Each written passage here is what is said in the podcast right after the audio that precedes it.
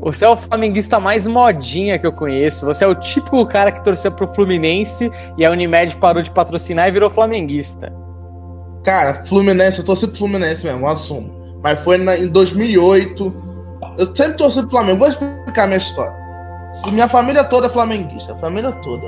Aí com 10 anos, todos meus amigos eram Fluminense. E eu não era um cara muito querido, eu sofria bullying. Eu falei, porra, vou me turmar com essa galera, vou virar Fluminense. Aí eu fui virei Fluminense. Aí, porque na época o Fluminense jogava bem, mas agora eu sou um cara mais querido, ainda sofro bullying, mas ainda sou, mas eu sou mais querido, aí eu, eu voltei a ser quem eu sou. Voltei a ser Flamengo. Já pensou em tentar ser mais verdadeiro para ver se você para de sofrer bullying?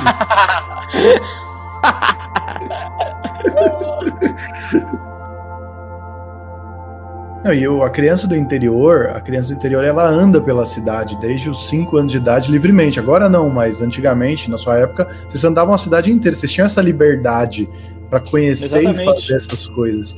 E também é isso, tem o recurso, né? A possibilidade de recurso. Tem uma história lá do interior de Santa Cruz Rio Pardo, de um menino. Aí, ó, a importância do recurso. Menino muito rico, tipo Varela de Santa Cruz do Rio Pardo. Uma, uma garota zoou com ele, aloprou com ele numa festa, ele ficou muito puto com a garota. Aí ele foi lá na fazenda do pai dele, pegou uma porca e jogou no quintal da menina. Aí no dia seguinte ela acordou, tinha uma porca no quintal, destruindo o quintal dela.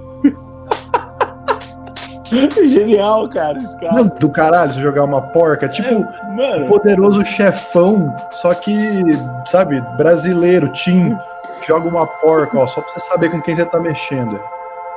Cara, uma, uma vez eu fui, fui. Queria conquistar uma garota.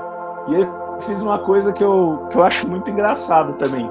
Mas ela, ela me julgou por isso. É, eu era muito amigo dela e tal, só que eu queria outras coisas, entendeu? E eu queria ficar com ela e não, e não conseguia e tal, e já tinha, já tinha tentado ficar, tomar umas botas. Aí depois rolou, a gente ficou, mas eu queria uma coisa a mais, e ela não. Aí ela falava que eu era muito da zoeira, que eu não era um cara romântico. Aí eu falei, pô, eu sou super romântico. E ah, você não é, não. E outra, você é muito meu amigo, não vai dar certo isso. E, ah, e a gente ficava de vez em quando, e aí não ficava. É uma vez a gente, nessa coisa de andar pela cidade, a gente andava muito, ia no clube a pé, voltava a pé, voltava da escola a pé. A gente estava passando em frente a uma escola de inglês lá de Avaré. E aí na, na escola de inglês, assim, no jardim da escola, tinha um monte de personagens da Disney, assim só que tudo de concreto. E aí ela, ela gostou muito do Mickey que tava lá. Ela falou, nossa, isso aqui é muito legal, isso aqui é muito, muito bacana e tal, olha isso e tal. E ela gostou de um Mickey. E aí eu fiquei com aquilo na cabeça. Aí num dia dos namorados, a gente não namorava, só que ela falava que eu não era romântico.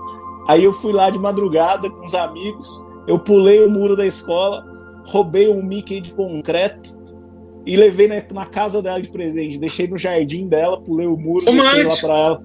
Super romântico, com um bilhete e tal.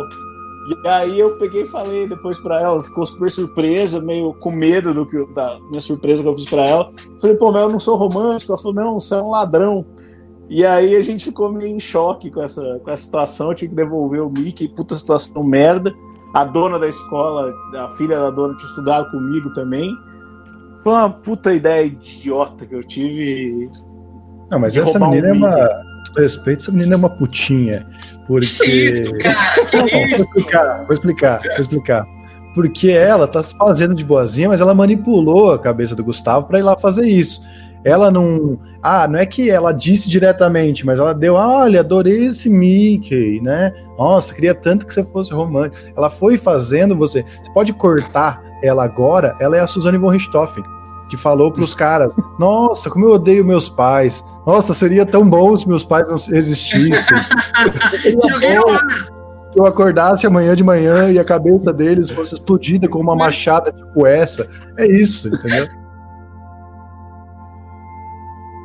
Mas eu acho que é, os comediantes têm um pouco disso mesmo. O Humberto, porra, eu e o Humberto a gente tava muito junto. E aí o Humberto ele percebe como eu, eu conto alguma história que aconteceu com a gente é, várias vezes para pessoas diferentes e ele tá sempre do lado e fala: Mano, você melhorou o seu jeito de contar essa história, hein, velho? Você colocou umas coisas a mais ali, tá bem melhor agora. Eu falo, nossa, tá mais dinâmico agora, esses detalhes que não existem que você adicionou. Eu Entendeu? Eu acho importante ajudar o amigo. A minha teoria vem de encontro com isso que o Daniel falou, assim. Porque existe uma mitologia na igreja que transforma o imaginário da pessoa que está lá. Então, ao mesmo tempo, e por isso que eu sou a favor da clareza do pensamento, por isso que eu acho que é, no fundo, no fundo a religião faz mais mal do que bem, porque ao mesmo tempo que faz bem, por exemplo, pô, o cara ele se sentiu abençoado, querido, ele falava em línguas, porque ele sentia uma vibração dentro dele muito positiva que fazia ele, nossa, eu posso fazer tudo aqui, eu posso ajudar todo mundo. Ao mesmo tempo tem gente que se sente tão mal e graças a essa mitologia ela acha que o capeta entrou no corpo dela. Eu tenho uma tia que tem Alzheimer e ela tá na cama, assim, tipo, tá vegetando, já tá num estado bem complicado. E ela sempre foi muito religiosa e ela sempre uma pessoa muito forte a vida inteira, mas passou por coisas muito difíceis na vida. Não vou citar aqui os exemplos, mas assim, coisas horríveis é, dentro da família dela, dentro da casa dela, assim, ela passou a vida inteira. E, e cara, eu não duvido, por exemplo, e aí vou explicar no porquê que me fez chegar nesse pensamento. Tem um, um show que eu fui fazer e aí é, tinha um comediante lá que é bem religioso e ele descobriu que eu era ateu e ele começou a ficar meio bravo, assim, meio me rodeando e começou a falar que não, porque ele era pastor e que ele já tinha visto várias coisas na frente dele. Quando eu visse também, eu ia acreditar e tal. E aí ele falou que iria até a casa da minha ex-sogra na época para tirar o demônio no corpo dela. No caso, o demônio era câncer que minha ex-sogra tinha. Ele falava que ia lá fazer uma reza e ia ficar tudo bem, porque câncer era do demônio. E falou que também ia lá na casa da minha tia com Alzheimer para tirar, fazer uma reza, uma oração e para tirar o demônio do corpo dela. E aí me fez chegar nessa conclusão. Pô, a minha tia era tão religiosa que se por acaso alguém um dia botou essa ideia de que pudesse ter um demônio dentro do corpo dela segurando, ela teria é, na cabeça dela tanta referência para isso que é possível que ela paralisasse o corpo com esse poder da mente, sabe? Com essa mitologia que ela tem. E que se por acaso alguém fosse lá e fizesse uma reza, talvez ela realmente, tipo, se libertasse disso, sabe? Da mesma forma que é possível alguém achar que o demônio tá no corpo e começar a subir nas paredes, assim. Eu não sei, mas para mim faz muito sentido isso. Faz pra caralho, cara. Faz. Mas é isso, cara. É, é, esse tipo de atitude é o que é o que me começou a, a fazer com que eu acordasse para a vida. Que o lance de eu ter parentes ali, familiares na igreja, foi o que me ajudou a ficar também. Mesmo quando você começa a ver coisas erradas, começa a ver uns bagulhos, tipo, completamente absurdos, você fala, velho, tá, mas é, tem gente da minha família, eu convivo desde que eu sou criança e, e tudo bem ficar aqui. Só que com o tempo, cara, essa necessidade que o crente tem de provar que está certo a todo momento, de provar que ele pode curar uma pessoa da, da sua família que tem câncer, falando que aquilo é o demônio, sem saber da sua crença, da crença da outra pessoa, é um bagulho muito invasivo, entendeu? É um bagulho invasivo e cruel. E aí, quando você começa a perceber esse tipo de coisa, começa a acordar para a vida, você tem uma, uma repulsa daquilo, você não consegue mais lidar com aquele negócio, entendeu? É, a, a, ponto de, de, dessa convivência que você tinha virar ódio, né? Até assim, se você não, não tomar cuidado. Por exemplo, a gente está vivendo uma pandemia, o, o, mundo está em crise, está num momento caótico, não só no Brasil, mas como no mundo. Inclusive, outros países com uma estrutura muito mais foda do que o Brasil tá passando um perrengue fudido, prova disso é a Itália. É, e o Silas Malafaia não quer cancelar os cultos dele aqui no Brasil, entendeu? Ah, a igreja não vai fechar.